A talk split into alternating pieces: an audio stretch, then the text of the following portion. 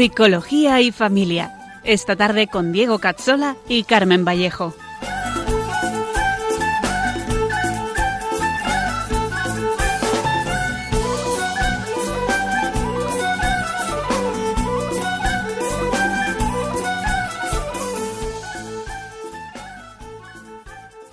Te dijo ven y aceptaste, atrás quedó lo vivido, te dio una nueva esperanza, todo encontró su sentido y ahora estás Bienvenidos a nuestro programa Psicología y Familia con Diego Cazzola y con Carmen Vallejo, un programa para profundizar en la psicología humana, la educación y la familia. Hoy nos adentraremos en las etapas de la vida. En unos segundos empezamos.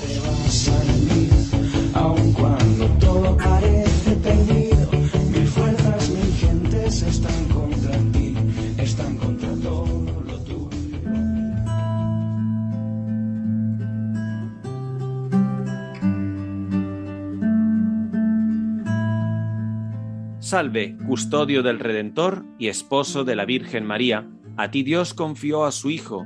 En ti María depositó su confianza. Contigo Cristo se forjó como hombre. Oh bienaventurado José, muéstrate Padre también a nosotros y guíanos en el camino de la vida. Concédenos gracia, misericordia y valentía, y defiéndenos de todo mal. José, esposo de María, custodio del Redentor, llévanos a María y por María a Dios. Amén.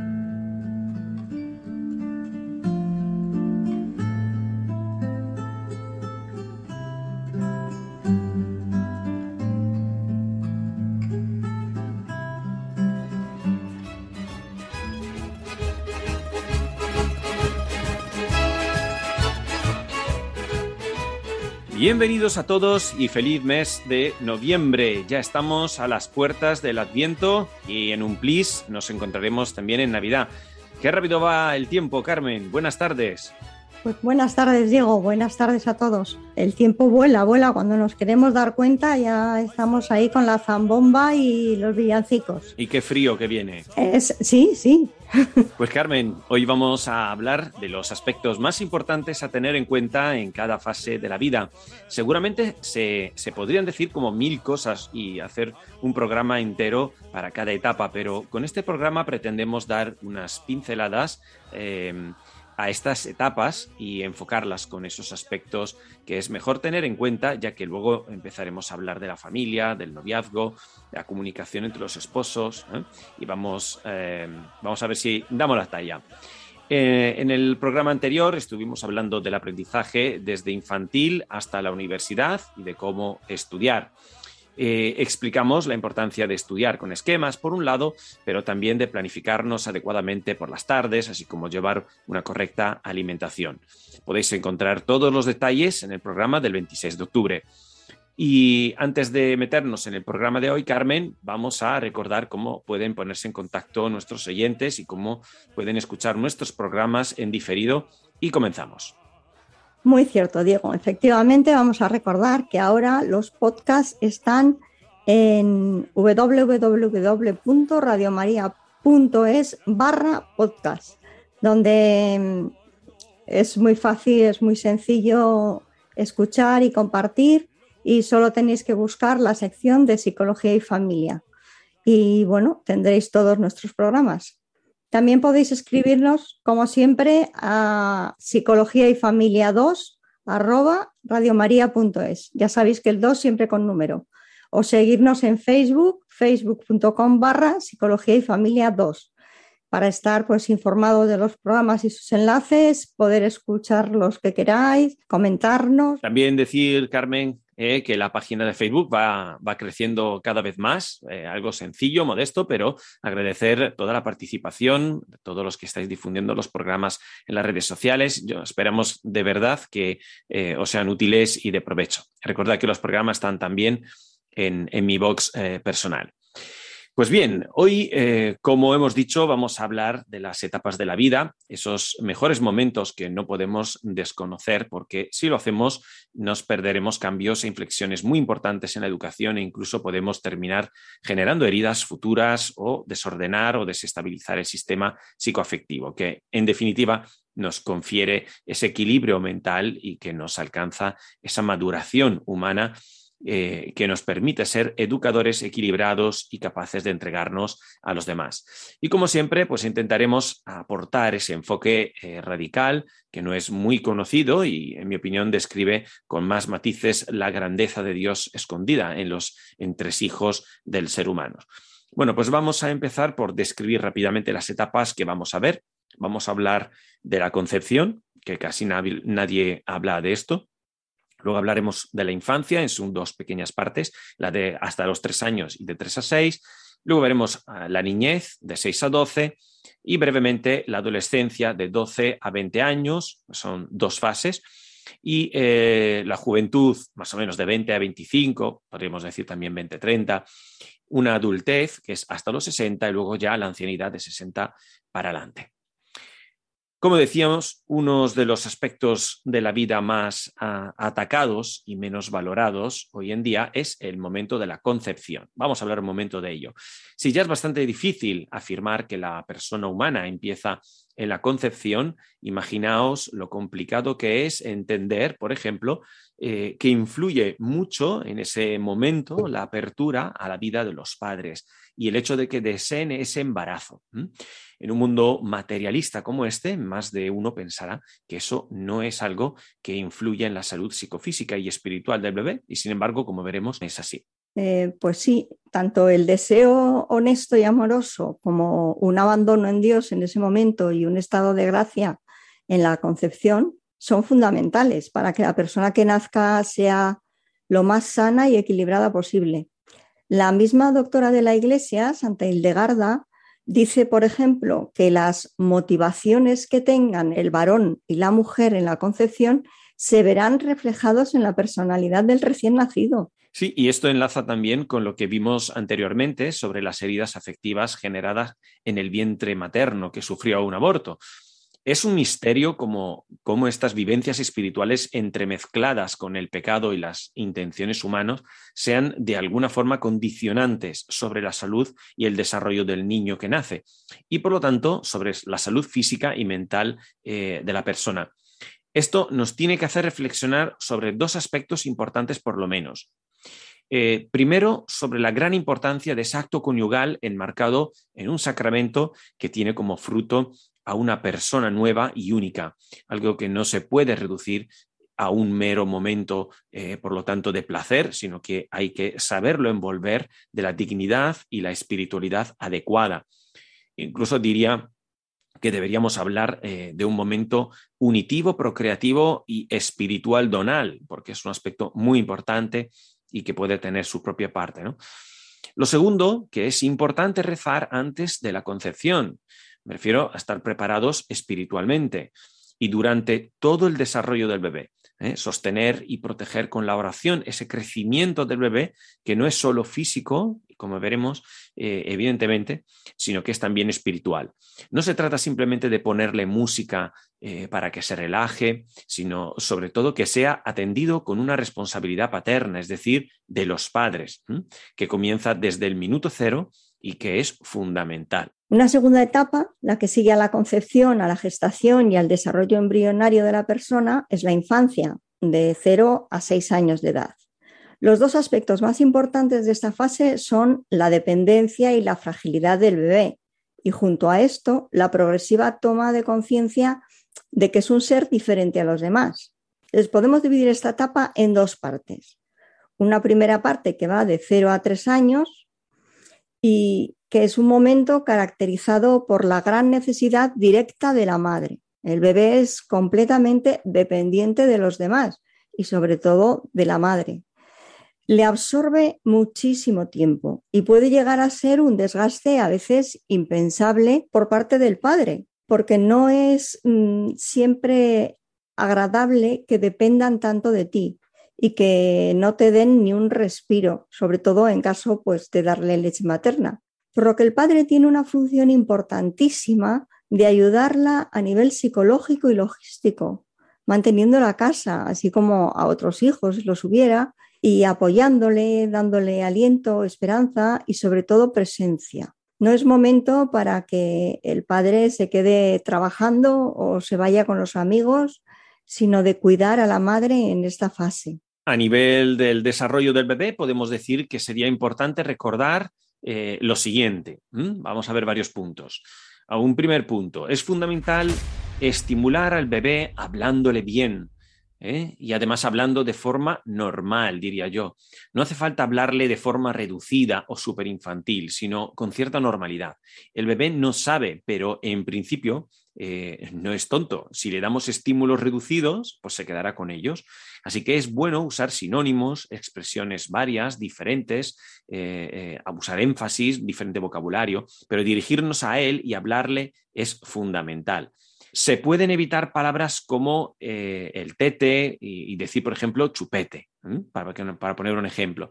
Si él dice tete, pues no pasa nada. Si, si llama al agua ma, como hace mi hija, pues eh, le repetimos, pues, ¿quieres agua? Toma agua, mi cielo. O sea, le reforzamos eh, cómo se dice correctamente esa palabra. Y un segundo punto, pues que no es necesario hiperestimularles y menos antes de tiempo. Del mismo modo que si el bebé presenta un problema hay que detectarlo a tiempo e intervenir, no siempre la estimulación temprana es buena. De hecho, habitualmente, mm, es decir, en la población normal, la estimulación temprana les adelanta en algunas capacidades con respecto a los que no han sido estimulados, pero luego la curva se normaliza y no se nota ese trabajo, por lo que no merece la pena estresarles aprendiendo más o antes mm, mejor pasar tiempo con ellos y que jueguen mucho con el entorno estando nosotros a su lado. Así jugarán, explorarán siempre con seguridad y aprenderán a, aprender con, confianza. Y esto nos recuerda eh, el punto 3, la importancia del gateo y del desarrollo motor. Es bueno que al año pues, tengan juguetes o cosas a mano, eh, pero algo lejos, eh, para que quieran ir a por ellas. Hay que dejarles que hagan ese esfuerzo de moverse, aún con el riesgo que se caigan un poco de morros o de lado, bueno, sí que se hagan daño, evidentemente. Tienen que aprender a superar sus miedos, perseguir sus curiosidades, explorar el entorno, eso es fundamental es bueno eh, eh, retirar eh, lo que no deben de tocar, evidentemente, dejarles que puedan tocar lo que encuentren.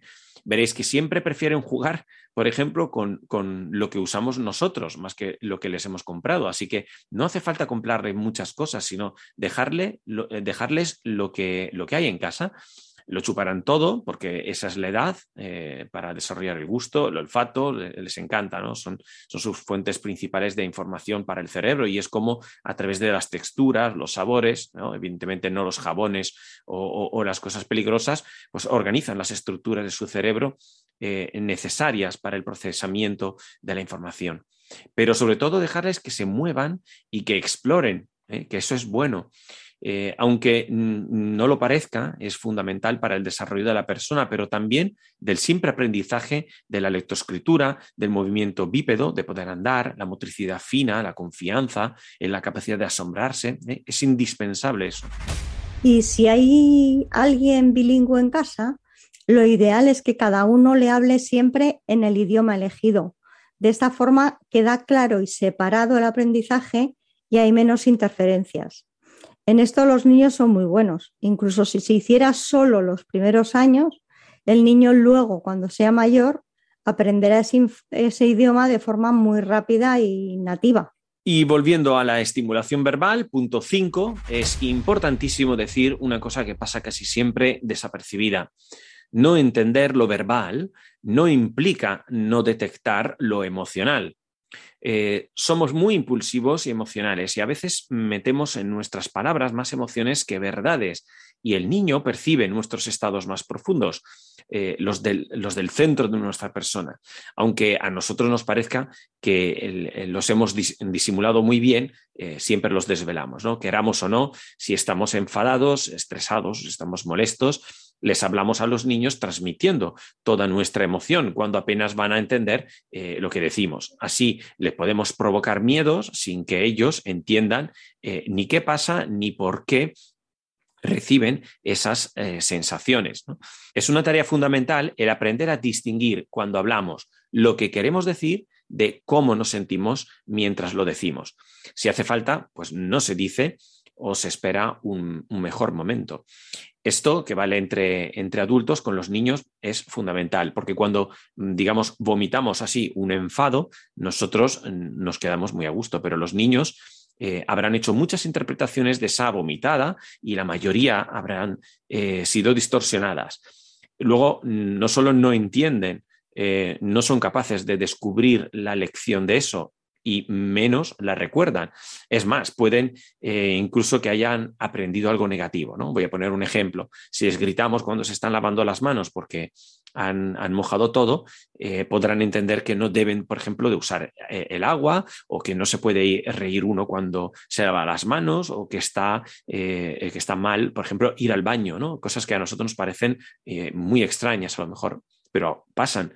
Entonces, recordad pues que eh, la emoción llega directa y potente, mientras que el discurso se suele distorsionar y olvidar, si no es que se aprenden e incluso errores y sesgos. Hay que ser muy cometidos y prudentes a la hora de regañar o enfadarse, sobre todo porque esos errores no se descubren fácilmente luego. Es uno de los errores más grandes este, así que eh, a trabajar la paciencia y la reflexión antes de hablar. Y un punto eh, sexto sería tener en cuenta que si llora es por algo. Hay muchos métodos sobre esto del llorar en relación con el sueño. Ya lo, lo hablamos un día, pero vamos a recordarlo. Si un niño llora es por algo. Lo primero que hay que ver es si es por un principio básico, eh, hambre, sed, caca, pis. Luego puede ser que tenga sueño o esté cansado de los ruidos. Pensamos que los bebés y los niños se duermen cuando están cansados, pero no es así. Se pueden incluso activar más. Así que atentos a los comportamientos disruptivos porque a veces esconden incomodidad, sueño e incluso depresión. A veces, si no es nada de eso, simplemente quieren estar en brazos, pero esa necesidad de sentirse abrazados es muy importante también, porque es signo de sentirse indefenso. No es solo capricho o curiosidad de ver el mundo desde lo alto de los brazos, que en ocasiones puede ser, sino muchas veces hay un motivo claro e importante de fondo. Entonces, atención pues a despreciar o simplificar el motivo del llanto de un niño, eh, sin agobiarse, pero tampoco ignorar sin más. Una vez más, hay que pensar posibilidades y observar bien el entorno. Tenemos que conocer a nuestros hijos, recordando que cada uno es diferente, que cuando crees controlarlo te darás cuenta de que se te ha olvidado que ha cambiado algo y vuelta a empezar con la participación activa en la educación. Por eso educar es algo cansino, implica mucho a la persona que educa. Y siete, los niños reciben nuestra angustia. Si nosotros estamos angustiados, ellos lo percibirán y eh, hay que tenerlo en cuenta. No se trata solo de pasarles el agobio del momento, ¿no? Ni es una cuestión simplemente anímica, sino que les estamos transmitiendo nuestras propias heridas. Hay personas que son un miedo viviente o un agobio constante porque así vivieron, por ejemplo, sus madres su embarazo. Esto lo he visto personalmente. Así que esto hay que tomarlo eh, en cuenta y tratar de resolver eh, nuestros conflictos vamos a pasar ahora a la segunda parte de la infancia, de 3 a 6 años. La segunda parte, dentro de esta fase de 0 a 6 años, es la de 3 a 6. Esta yo eh, la llamo personalmente primera adolescencia, porque recuerda mucho las manifestaciones del despertar del adolescente. En los dos casos estamos delante de una eclosión psicológica, por decirlo.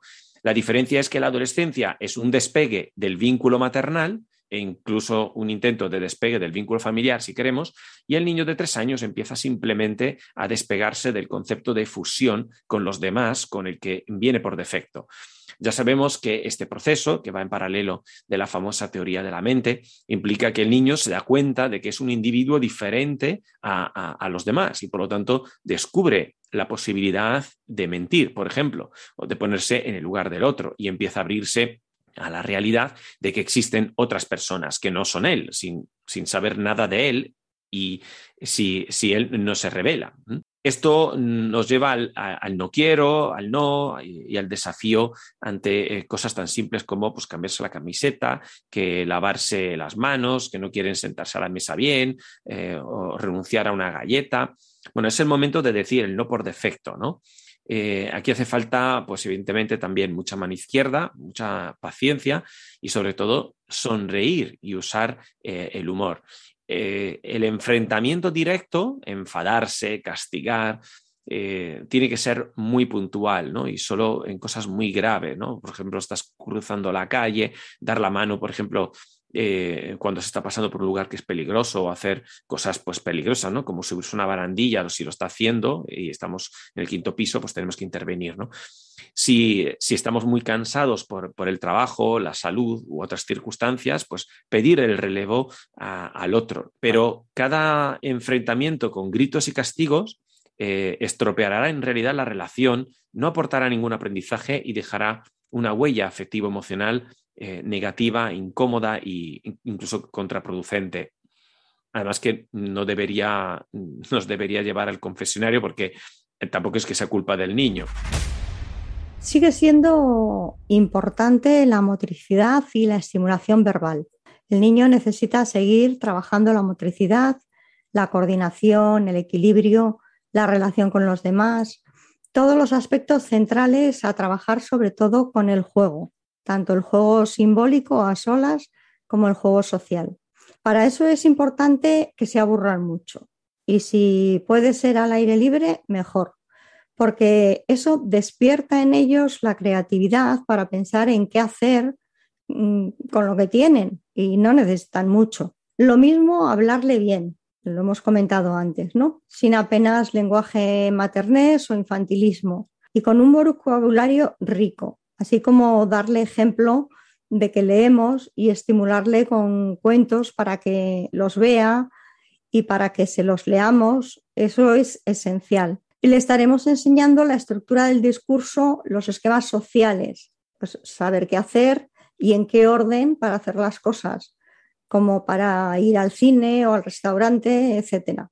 Y tres, hasta este momento es fundamental que las eh, pantallas sean algo anecdótico y extremadamente puntual, ya que configuran el cerebro con un sistema de procesamiento de la información totalmente contrario al que necesitan, ya que eh, es pasivo, visual, inmediato y emocionalmente directo, mientras que el aprendizaje general y el clásico pues es activo, es integral, eh, es mediado eh, relacional y además experiencial. Así que un, muy buen consejo es que eliminéis las pantallas aunque os sean útiles. ¿eh? Podéis dejarlo en unas horas al año en total, salvo eh, temas de hospitalización y cosas graves.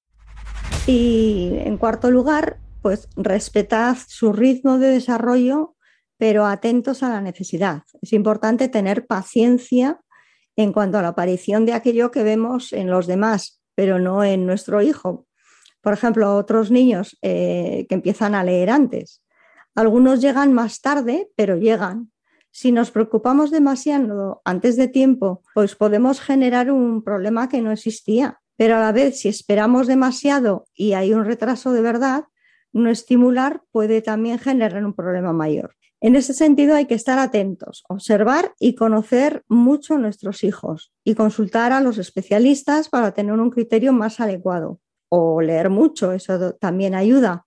Pero no solo Internet y el Club de los Padres Desesperados, que hay de todo. Digo, leer libros de verdad. Exacto, y hasta aquí entonces, pues hablarles mucho y bien, estimularles sin pasarse y darles más bien nuestra presencia, mucha atención a la carga emocional de lo que decimos y recordar que se quedan estructuralmente con nuestros agobios, saber que no se llora sin motivo, hay que conocer, por lo tanto, a nuestros hijos. Eh, luego, atención a la primera adolescencia, paciencia y humor, hemos dicho, y que se aburran y jueguen mucho, eh, cero pantallas y respetar el ritmo del desarrollo. Bueno, más resumido, imposible. Antes de seguir con la niñez, vamos a dejar reposar tanta información de la mano del Espíritu Santo, que es quien puede realmente iluminarnos para comprender la profundidad de estas características y acercarnos a la persona tal como Cristo desea hacerlo. Un nuevo Pentecostés con Selinés. Santo, ven, te abro mi corazón,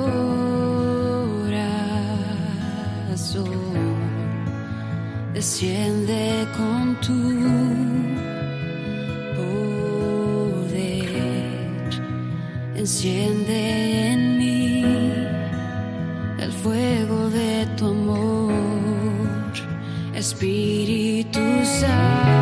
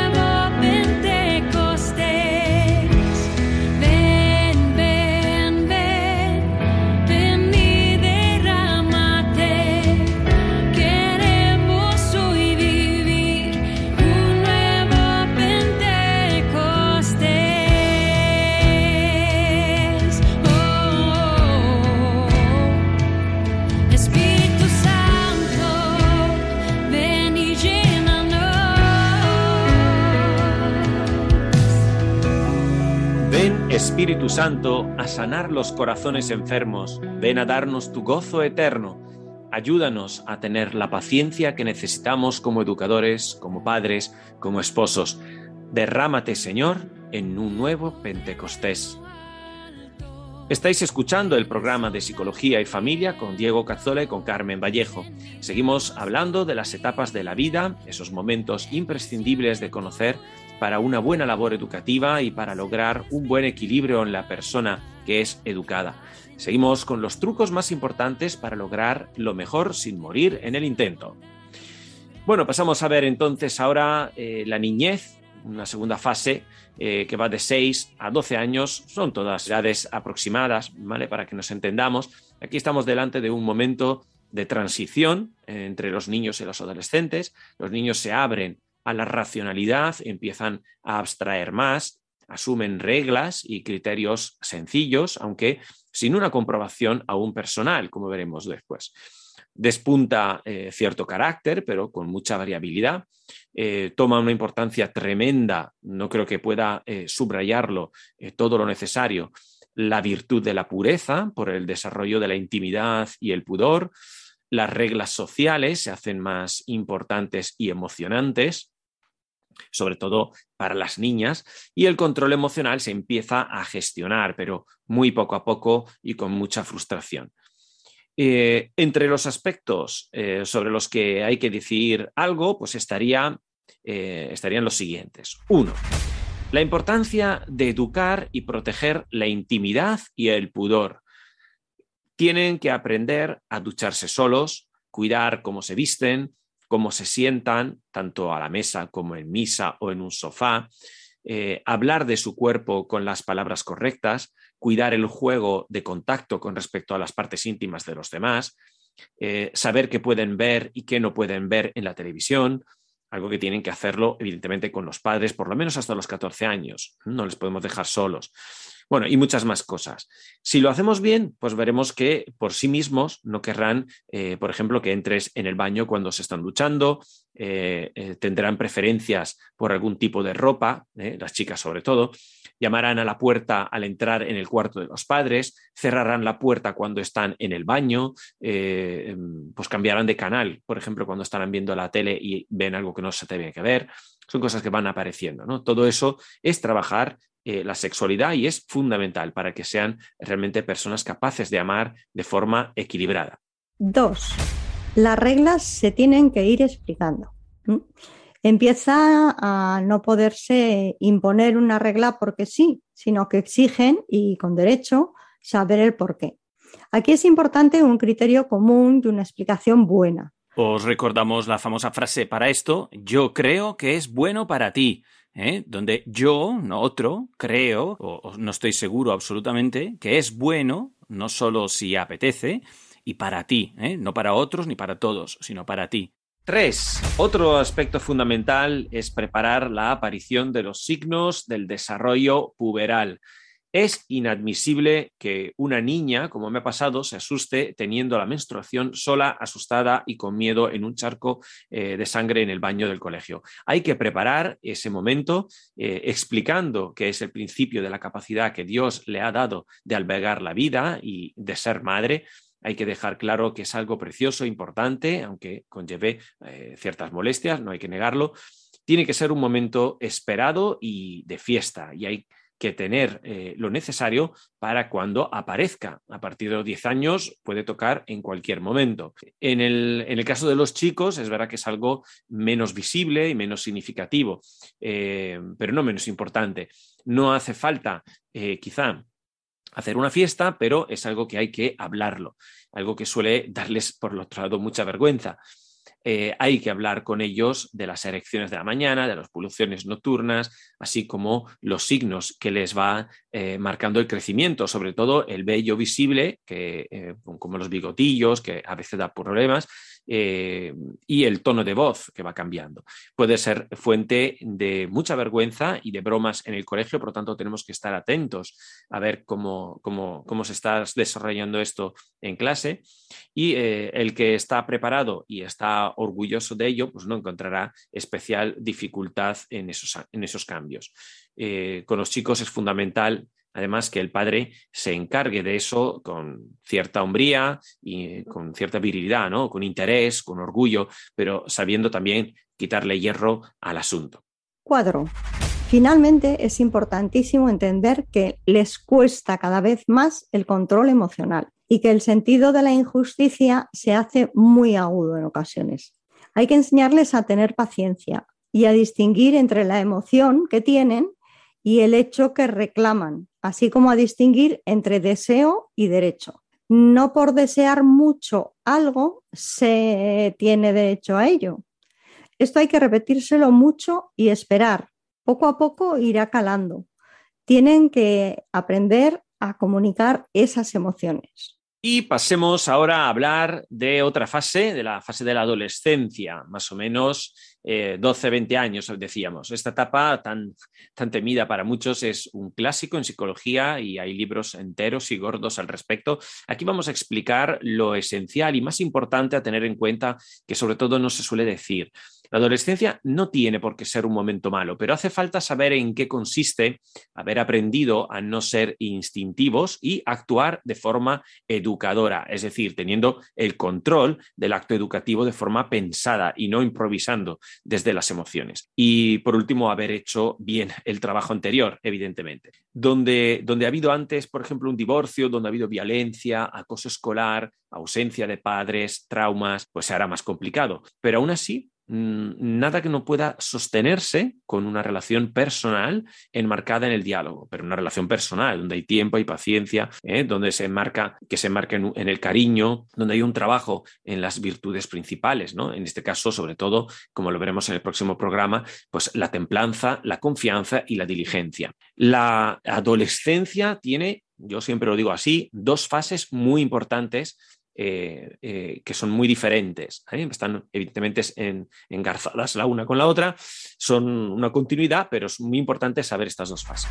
Una primera fase es la que va más o menos de 12 a 15, donde el protagonismo lo tienen los cambios físicos y emocionales. ¿no? Recordemos que pueden tener hasta ocho veces más hormonas de lo normal. O sea que metámonos nosotros estas a ver qué tal vamos a trabajar.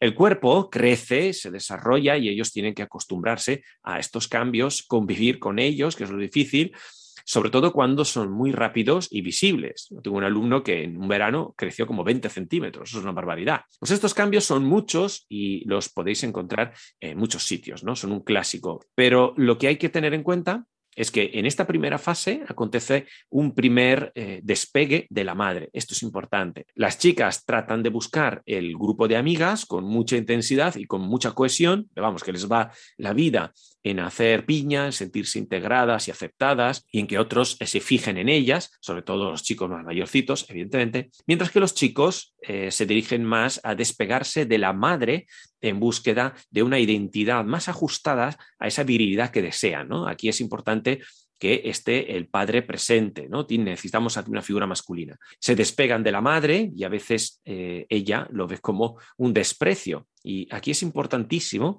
que el padre muestre con seguridad un profundo respeto a su mujer y sea un ejemplo y una presencia, ya que eh, de lo contrario ese desprecio se seguirá materializando efectivamente cada vez más y al final sí que va a haber eh, esa sensación de la madre se va a ver corroborada. ¿no? Luego hay una segunda fase, de los 15 a los 20 años, en los que el adolescente sigue con ese cambio, pero ya acostumbrado un poco a ello, empieza otro cambio a nivel más cognitivo.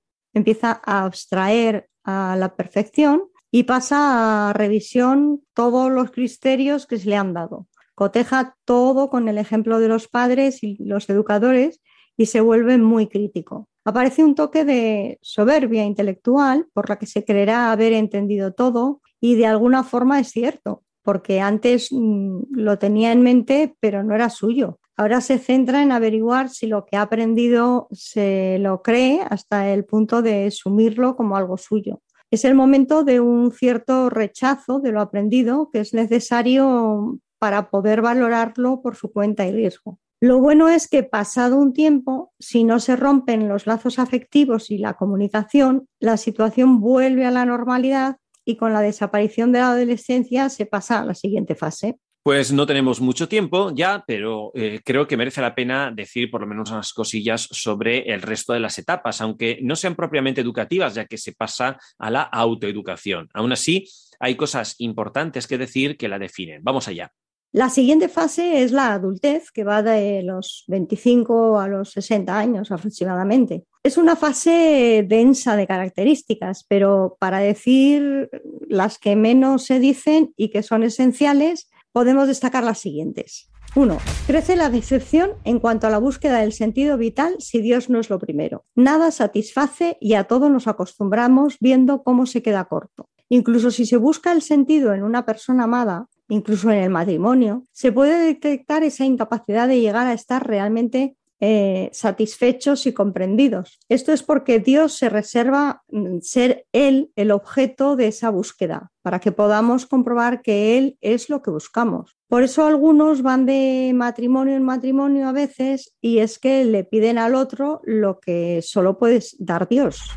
Dos, mm, llegada a la familia es muy importante aunque esto lo veremos en otros programas, procurar tener un proyecto común, entender y cultivar bien el sentido de la familia.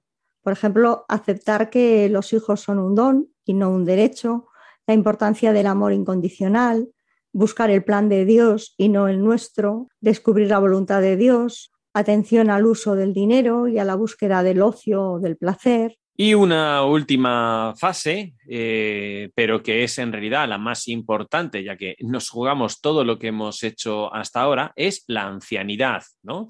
Más o menos a partir de los 60 años, ¿eh? Como es continuo, pues no estoy, llamando a ancianos a los de 60, pero es una forma de poner un punto de corte a partir del cual aparecen nuevas experiencias vitales fundamentales. ¿no? Eh, vamos a ver algunas. Pues lo primero, notamos que disminuye por lo general la salud entrando eh, en la vejez, algo que hay que aprender a aceptar y no luchar contra ello. Luego se enlentecen todas las experiencias ¿no? que se viven con más intensidad eh, si se han hecho un buen trabajo anterior. Eh, se aprende, por ejemplo, a renunciar al control del entorno y a dejarse ayudar por los demás. Eh, luego tenemos que aprender a ayudarnos los unos a los otros sin el apoyo de las tareas educativas, profesionales y sexuales.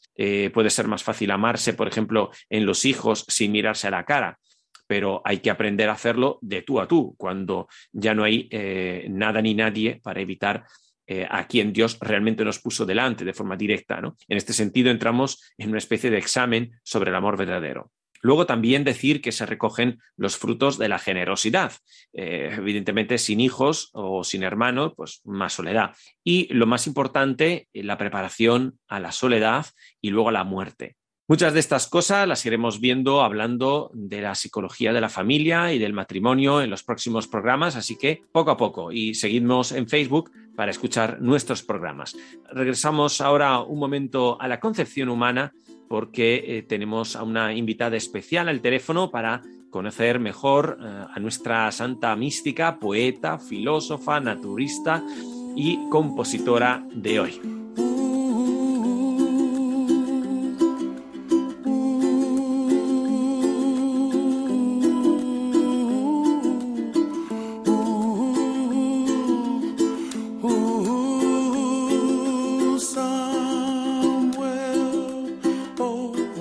Estáis escuchando el programa Psicología y Familia con Diego Cazzola y con Carmen Vallejo. Empezamos la segunda parte de nuestro programa Secciones para Crecer, hoy con la doctora Reina Yadó. Eh, muy buenas tardes, doctora Yadó. Muchísimas gracias por atendernos unos minutos. Es un privilegio poder escucharla.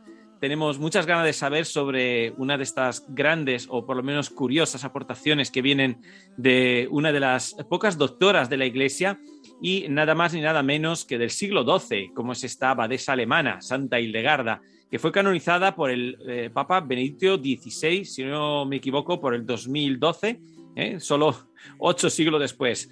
Buenas tardes, doctora Ayado. Buenas tardes, Diego. Buenas tardes, María del Carmen. Buenas tardes. Encantada. Buenas tardes, doctora Ayado. Vamos primero a presentarla rápidamente. Doctora Reina Ayado Padovani es pediatra especializada en nutrición infantil eh, trabaja en la seguridad social y en la clínica Quirón mm, Palmaplanas y es experta en Santa Hildegarda. Sí. Bien, doctora Yadó, pues eh, Hemos estado hablando hoy de lo más importante, así de las diferentes fases de la, vida, haciendo hincapié en esos aspectos que menos se dicen eh, cuando se habla de ello y que son quizá los más interesantes desde nuestra perspectiva cristiana. Como hemos empezado hablando de la concepción y de cómo afecta al desarrollo del bebé y el estado de los padres, tanto físico como el espiritual, pues hemos pensado profundizar un poco más sobre este aspecto ¿no? y llevarlo un poco más allá. Eh, no sé, díganos, eh, doctora, ¿quién, ¿quién, era esta Santa Hildegarda y cómo es que nos trae eh, tantos remedios sobre los males que vivimos? Bueno, Santa Hildegarda, la verdad fue una, una, mujer excepcional para su época, ¿no? Ella nació en, mil en, en, el año 1098, fruto de la unión de sus padres, tuvieron 10 hijos, desde edad muy pequeña comenzó a tener visiones, desde los 3 años de edad, en forma, eran visiones muy particulares, porque no eran visiones eh, producidas en un momento de éxtasis o arrebatamiento, ni, ni en el sueño, sino con los ojos abiertos y como ella decía, con los ojos espirituales. Desde su tierna edad se mantuvo en silencio, ella siempre durante su vida con respecto a estas visiones, y ya les voy a explicar por qué hago énfasis en estas visiones. Sí. Em, ella durante todo este tiempo eh, fue quizás muy conservadora, evitó mucho el, hablar de estos temas que ella iba recibiendo, ¿no? Así que su espíritu religioso fue creciendo de manos de una familia noble que la fue formando. Y allí, eh, a tierna edad, en la adolescencia, ya entra eh, en la abadía. Estando allí, pues ya en el año 1136 ya entra a magistrar esta abadía y a partir de allí, para resumir, comenzó una vida polifacética. Y además de eso, quiero destacar que producto de esta ciencia infusa, que diría yo, por supuesto habría, había una influencia con libros de la época, ¿no? Griegos, eh, eh, los conocimientos de esa época a nivel médico, no obstante, era una mujer que precariamente sabía escribir en, su idioma y también en latín. Fue abadesa, fue física, filósofa, además naturalista, compositora, poetisa, lingüista también eh, fue una mujer que, que, dibujó y representó toda esta ciencia, la visión cósmica que tenía del ser humano con respecto a Dios. Eh, hacía teatro y esa, esa parte eh, también fue muy novedosa, ¿no? expresando en, en base a las santas escrituras también la alegría de la creación. Pienso que Santa Hildegarda, por eso quise dar esta, esta, esta respuesta desde ese enfoque. Prácticamente su enfoque proviene del Espíritu Santo, ¿no? Claro. Sí, parece ser que e-, era toda una revelación por parte de Dios las cosas que escribe, no eran propiamente sus opiniones. Así es. Muy bien. Claro. Bueno, y con respecto a la concepción de Santa Hildegarda, algo muy importante eh, es que llega a decir cosas muy, muy peculiares. ¿no? Voy, a, voy a leer un texto con relación a lo que habíamos dicho hoy en la concepción. Dice, cada ser humano llega al mundo con un equipaje distinto, muy influido tanto por la calidad y amor mutuo de sus progenitores como por las circunstancias en las que se produce la cópula y la concepción. Este equipaje inicial condicionará su salud y su esperanza de vida, dicha, eh, atractivo sexual, éxito en la vida y hasta sus posibilidades de salvación. Algo que suena terrible hasta que se considera que todos eh, tendremos un juicio infinitamente justo en el que no se nos juzgará por la existencia de nuestras dotes ni por los éxitos conseguidos, sino por cómo jugamos las cartas con los que nacimos. Bueno, lo dice la doctora de la Iglesia, mm, doctora Yadó. Eh, es cierto, ¿cómo entendemos esto de la intervención de la situación de los padres moral en el hijo? Bueno, Fíjese que a mi criterio, ¿no? Y en lo que yo he podido abstraer de tantísima información que se puede ver en los libros de, la, de esta doctora de la iglesia. Hay muchísimo, muchísimo, muchísimo. Invito a los oyentes a que comiencen poco a poco eh, con a la, a la, lectura, ¿no? Es interesante, además de que abre un compás muy, muy grande pero certero en un punto, en la unión infinita entre Dios y sus criaturas. Y lo hermoso de esta, eh, así tal cual se refiere, de esta cosmovisión, digamos, es que Dios era el centro, la visión que ella aporta es el corazón de todo esta, de este universo, no siendo diferente a lo que somos cada uno de nosotros. Nosotros formamos parte de ese cuerpo, ¿no? Por lo cual, cada uno de nosotros a su vez es un pequeño universo también. Y cuando las parejas eh, se, encuentran, inclusive ella hace, un hace una exposición también sobre la sexualidad femenina. Esto sí fue toda una revelación de la, en la época, porque ella describía inclusive patología y fisiología humana. Claro. sin haberlo visto. O sea, era imposible para la época. Era imposible absolutamente y ella, Dios le reveló esto, ¿no? Entonces, desde este punto de vista, esta unión eh, que hay Dios con, los, con las criaturas y a la vez eh, cada criatura es, es una composición, como si fuese un universo también, nos hace entender claramente que la unión, o sea, tiene que estar todo en perfecta armonía. Y digamos, dentro del mundo pecaminoso, con un enfoque, lo hablo ahora, un enfoque espiritual, eh, no se puede hablar de perfecta armonía, pero sí es determinante lo que cada uno aporta en esa unidad, en esa unidad de las parejas. Por lo cual, si la persona no está en esa misma armonía, en la nueva concepción de esa vida recibe toda esa desarmonía, digámoslo de esta manera, ¿no? Y, y lo más increíble es que la, la, la, la absoluta perfección de Dios, el absoluto amor, hace que se valore a cada individuo en función de lo que fue, cómo fue creado, de cómo fue concebido. Y al final de su vida el Señor puede entender qué acto hizo, qué no hizo, cómo reaccionó a la misericordia de Él y, y ahí va a recibir ese juicio. Importante, importantísimo, fundamental, estar en la mejor condición, ahora también lo digo como pediatra, en la mejor condición física, emocional, espiritual, em, familiar, social, para dar el paso de dar una vida, de, conformar un matrimonio y dar una vida. el enfoque de Santa Hildegarda siendo era holístico, era completo del humano y se enfocaba en los cuatro elementos también, aire, agua, tierra y fuego. En ese, en ese mismo equilibrio que estamos en el mundo, entre estos cuatro elementos, cada individuo también tiene que estar en, un equilibrio mm. y poder dar el paso de la unión. Eso es fundamental. Nos viene y, y, el enfoque de ella es muy genético, por supuestísimo, además de espiritual, que hay una herencia espiritual también genética, digámoslo en términos actuales, ella lo reflejó en su obra.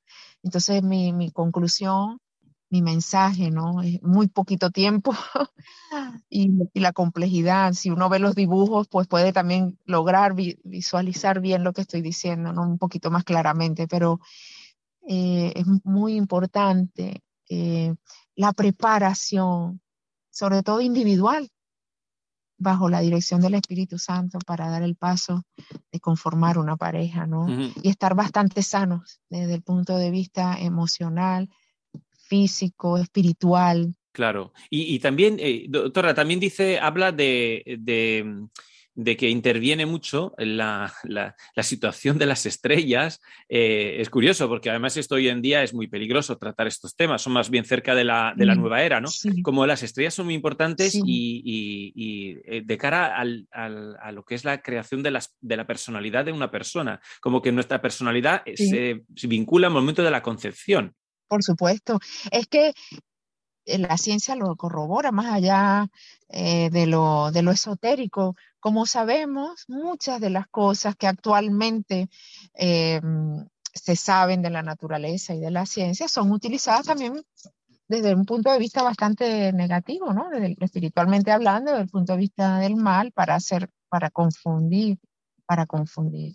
Pero fíjense, si las conductas humanas, esto está ampliamente comprobado, la conducta humana también se ve afectada por la cercanía o la lejanía de la Tierra a la Luna, por ejemplo, ¿sí? Eso está, ella lo describía ya en la época. Esto es un ejemplo de lo que estás diciendo. Ella hablaba de que los fluidos o interiores, pues también mm, las mareas, por ejemplo, las mareas también cambian con, con, con las fases lunares.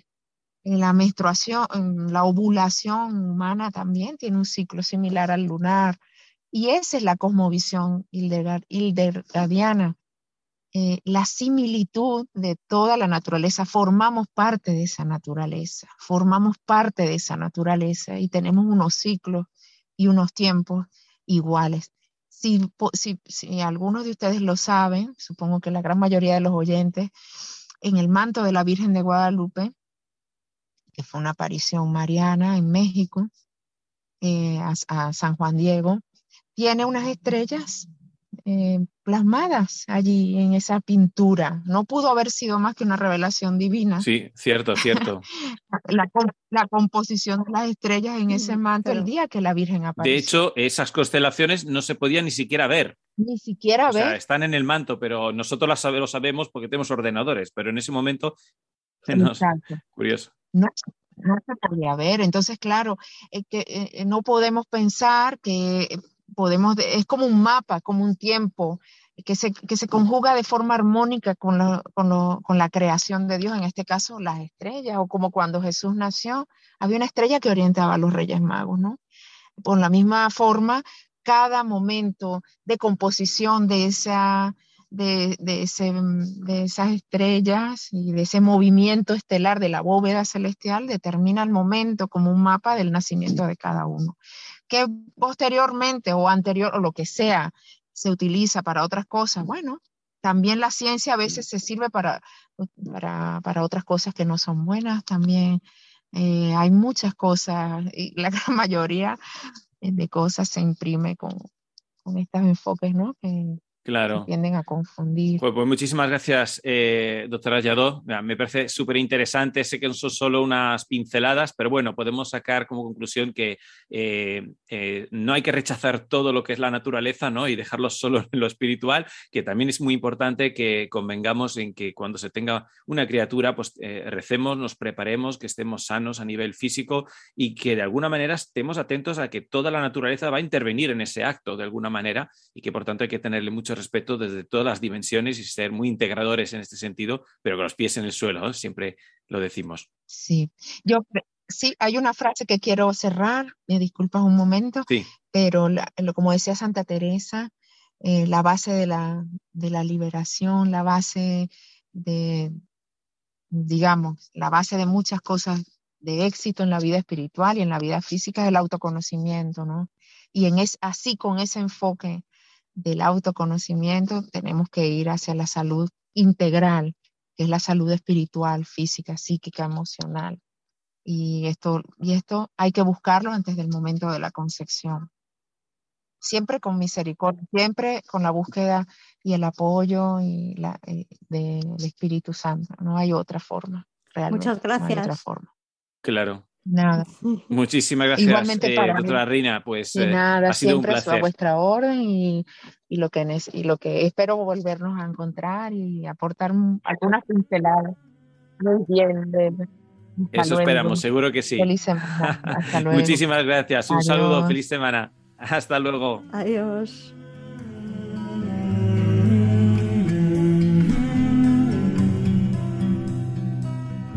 Abrazo tu amor que no entiendo. Esto es todo amigos de Radio María. Os dejamos hoy con la tarea de pararnos a reflexionar sobre nuestros actos educativos y sobre la etapa en la que estamos. Bien si es porque educamos a alguien, bien si es para con nosotros. Debemos recordar siempre que somos cristianos. No podemos limitarnos a creer en lo visible ni en lo que el método científico pueda replicar y comprobar. Dios tiene un funcionamiento mucho más rico y la revelación nos permite acceder a algo mucho más profundo en el hombre.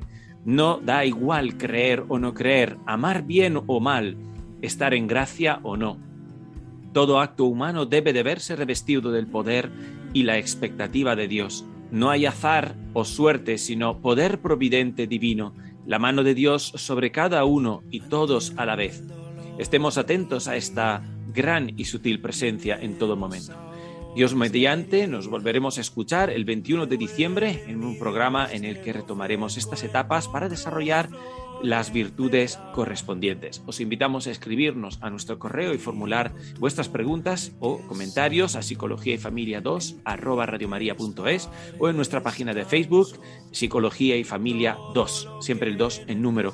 Que el Señor os bendiga, os preserve y os sane del coronavirus y que recéis por nosotros, que nosotros rezaremos por vosotros. Hasta la próxima, si Dios quiere, Carmen, y feliz semana a todos. Pues un saludo a todos y nos oímos en diciembre ya con los turrones.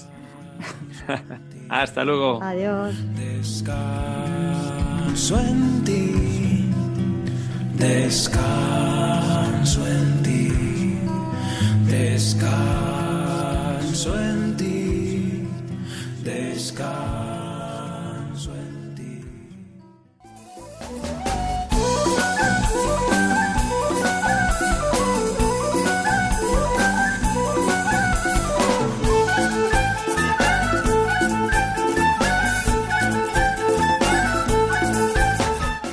Han escuchado Psicología y Familia, esta tarde con Diego Cazzola y Carmen Vallejo.